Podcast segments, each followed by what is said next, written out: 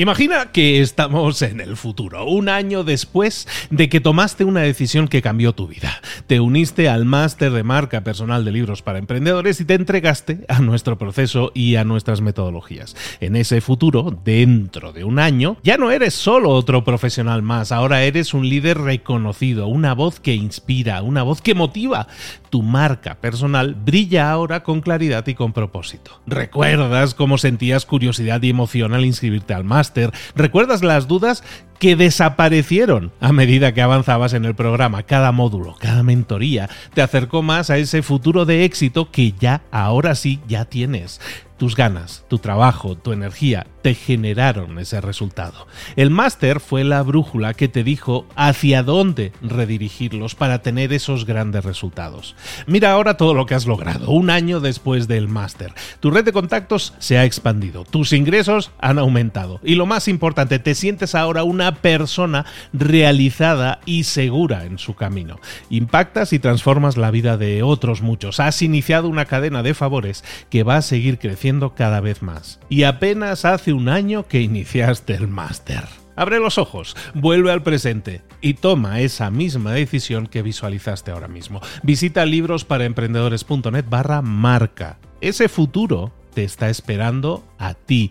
¿Estás listo? ¿Estás lista para hacerlo realidad? Reserva tu entrevista conmigo directamente en librosparaemprendedores.net barra marca. Mentor 365. ¿Cómo enfrentar la cruda realidad? Comenzamos.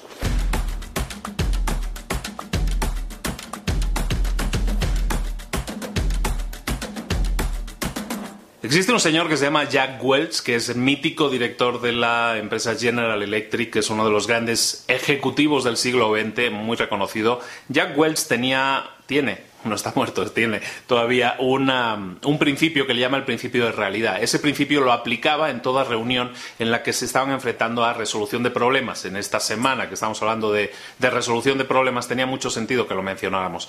El principio de realidad que aplicaba y que aplicaba Welch en sus reuniones era el de llegar a una reunión de resolución de problemas y preguntar cuál es la realidad de la situación.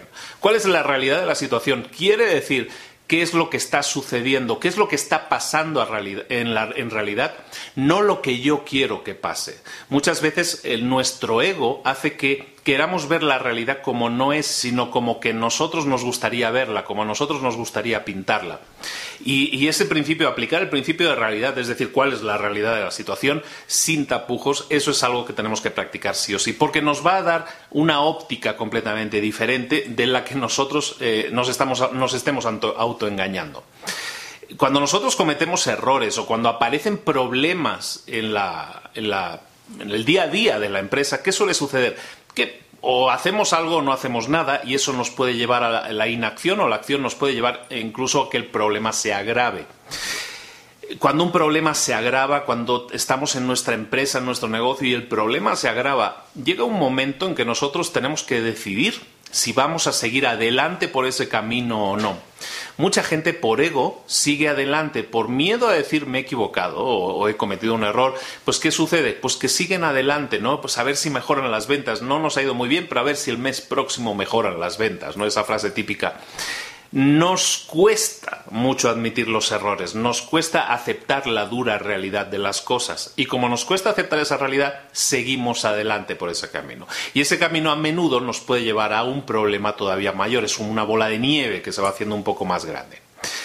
El, resultado es el siguiente. Cuando nosotros finalmente decidimos, si tú te enfrentas a un problema y finalmente decides hasta aquí, ya no voy a seguir adelante, ya no quiero seguir más, suelen pasar dos cosas. Cuando tú te enfrentas a un problema y al final dices, está bien, mm, desisto, no sigo adelante, suelen pasar dos cosas que son muy interesantes. La primera es que sientes un alivio instantáneo. Cuando tú eh, dejas de estar metido, enfrascado en intentar salir de ese problema y dices, está bien, me rindo, salgo de ese problema, inmediatamente sientes una sensación de alivio, te, has quitado un peso de encima. Lo segundo que sientes es eh, un. Lo segundo que pasa por tu cabeza, mejor dicho, es que dices, ¿por qué no lo habré hecho antes? ¿Por qué no lo he hecho antes? Y eso también es muy sintomático de que de que eso que has estado haciendo lo has estado haciendo demasiado tiempo. Y lo has hecho demasiado tiempo por ego, porque no has querido admitir la dura realidad.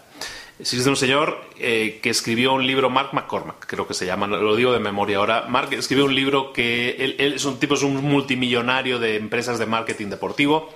Este señor escribió un libro que se llama eh, em, Lo que no te enseñan en Harvard Business School básicamente. Y lo, y lo que te explica en este libro, entre otras muchas cosas, es tres frases que todo ejecutivo debería saber y debería practicar. Tres frases que pueden cambiar la forma en que te enfrentas a la resolución de problemas y te pueden permitir correcciones de rumbo, correcciones de problemas. La primera frase, la primera frase que te tienes que aprender y te tienes que poner a practicar es como sigue. No es difícil, ¿eh? te aviso, no es difícil. La primera frase es cometí un error. cometí un error es una frase que nos cuesta mucho decir por una razón, eh, porque estamos admitiendo que hemos cometido ese error y eso a nadie en principio le gusta. Lo cierto es que todo ejecutivo comete errores. Existe una estadística por ahí que dice que el 70% de las decisiones que tomas, que toma un ejecutivo, son erróneas. Hay diferentes grados de error, no quiere decir que estén completamente equivocadas, sino que a lo mejor hay cierto grado de equivocación en esas decisiones. Entonces, si el 70% de las decisiones que uno toma son equivocadas, ten en cuenta que vas a estar cometiendo errores más a menudo de lo que parece. Por lo tanto, admitirlo no es malo, porque admitirlo te puede permitir decir, está bien, me equivoqué, como decíamos antes, vamos a dejar de hacer algo que ahora entiendo que está equivocado y vamos a corregir el rumbo. ¿De acuerdo? Entonces, cometer un error, cometí un error es la primera frase. La segunda es esta que te estaba diciendo, es me equivoqué.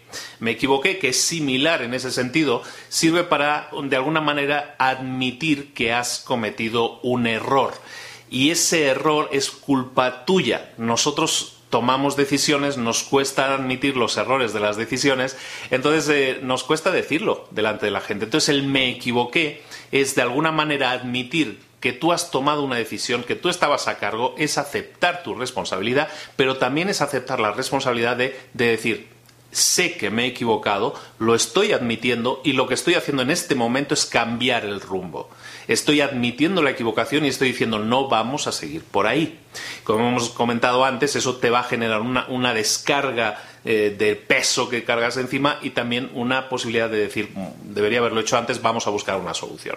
Y la tercera frase es cambié de opinión. Es una frase que cuesta mucho de decir porque principalmente porque estamos educados a no decir eso nunca, ¿no? sé, eh, decir que has cambiado de opinión, a muchos niños se les educa que está mal decir eso. ¿Por qué? Porque indica que eres débil, que, eres eh, indeciso, ¿no? Que has cambiado de opinión, quiere decir que estás mm, como una veleta, ¿no? Que ahora es al norte, ahora es al sur. Entonces nos ha educado de esa manera y eso hace que no podamos tomar eh, ese tipo de decisiones o nos cueste tomarlas, nos cueste decirlo públicamente, he, cambiado de opinión porque está mal visto en teoría. Ni tiene que estar mal visto ni lo es. En realidad decir, admitir que has cambiado de opinión es algo muy positivo. ¿Por qué? Porque uno nunca tiene todos los elementos de juicio.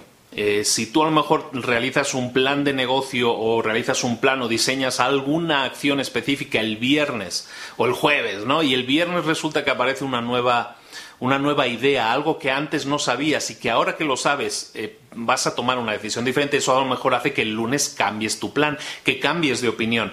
Eh, nunca tienes toda la información y el hecho de que tú estés constantemente recibiendo inputs, que se dice, ¿no? Recibiendo entradas de información, puede hacer que cambies de opinión el aferrarse a la primera decisión porque era la primera, simplemente por eso, es totalmente erróneo. Puedes cambiar de opinión, debes cambiar de opinión, es lo más normal del mundo.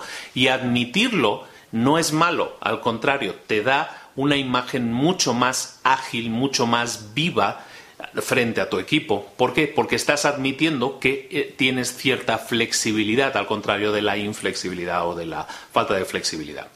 La tarea del día que te propongo son dos tareas, las que te propongo realmente. No estábamos hablando al principio de, la realidad, ¿no? De Jack Welch y su principio de la realidad. Aplícatelo a ti mismo o a ti misma y pregúntate si ahora mismo estás viendo la realidad como es o como a ti te gustaría que fuera. A lo mejor hay algún problema, algo que te está removiendo ahora por dentro y tú estás pensando en cómo debería ser o cómo crees que se va a solucionar, pero a lo mejor no estás queriendo ver la realidad como es o como está en este momento.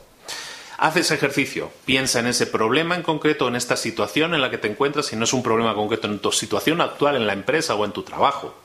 Y piensa si realmente estás viendo las cosas como son o solo como a ti te gustaría que fueran. Eso es lo primero.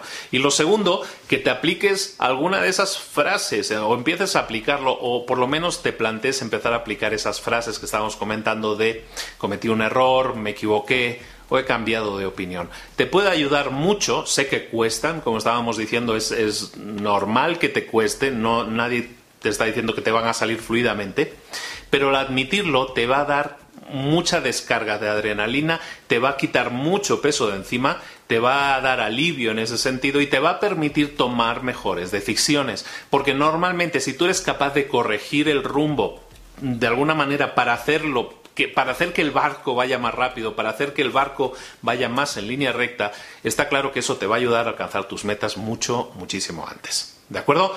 Esto es Mentor 365 todos los días contigo acompañándote para tu crecimiento personal y profesional. Te espero aquí mañana a la misma hora. Recibe un saludo de Luis Ramos. Recuerda suscribirte si no lo estás y no te pierdas ningún episodio. Mañana te espero con más tema relacionado con resolución de problemas, que es un tema sumamente interesante. Espero que para ti también lo sea. Un saludo. Hasta mañana.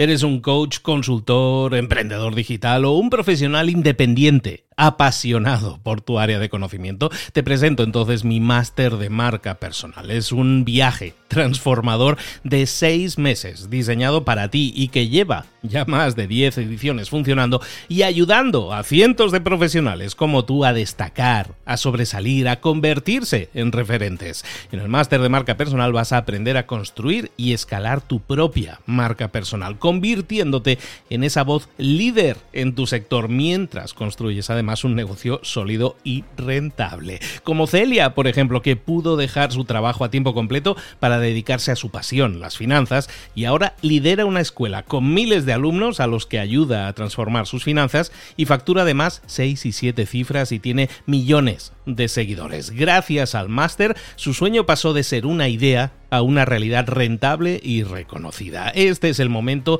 de que tú también dejes tu huella, de influir y de vivir por fin de tu pasión. Visita librosparaemprendedores.net barra marca y únete a una élite de profesionales que ya están cambiando sus vidas. Reserva tu entrevista conmigo directamente en librosparaemprendedores.net barra marca.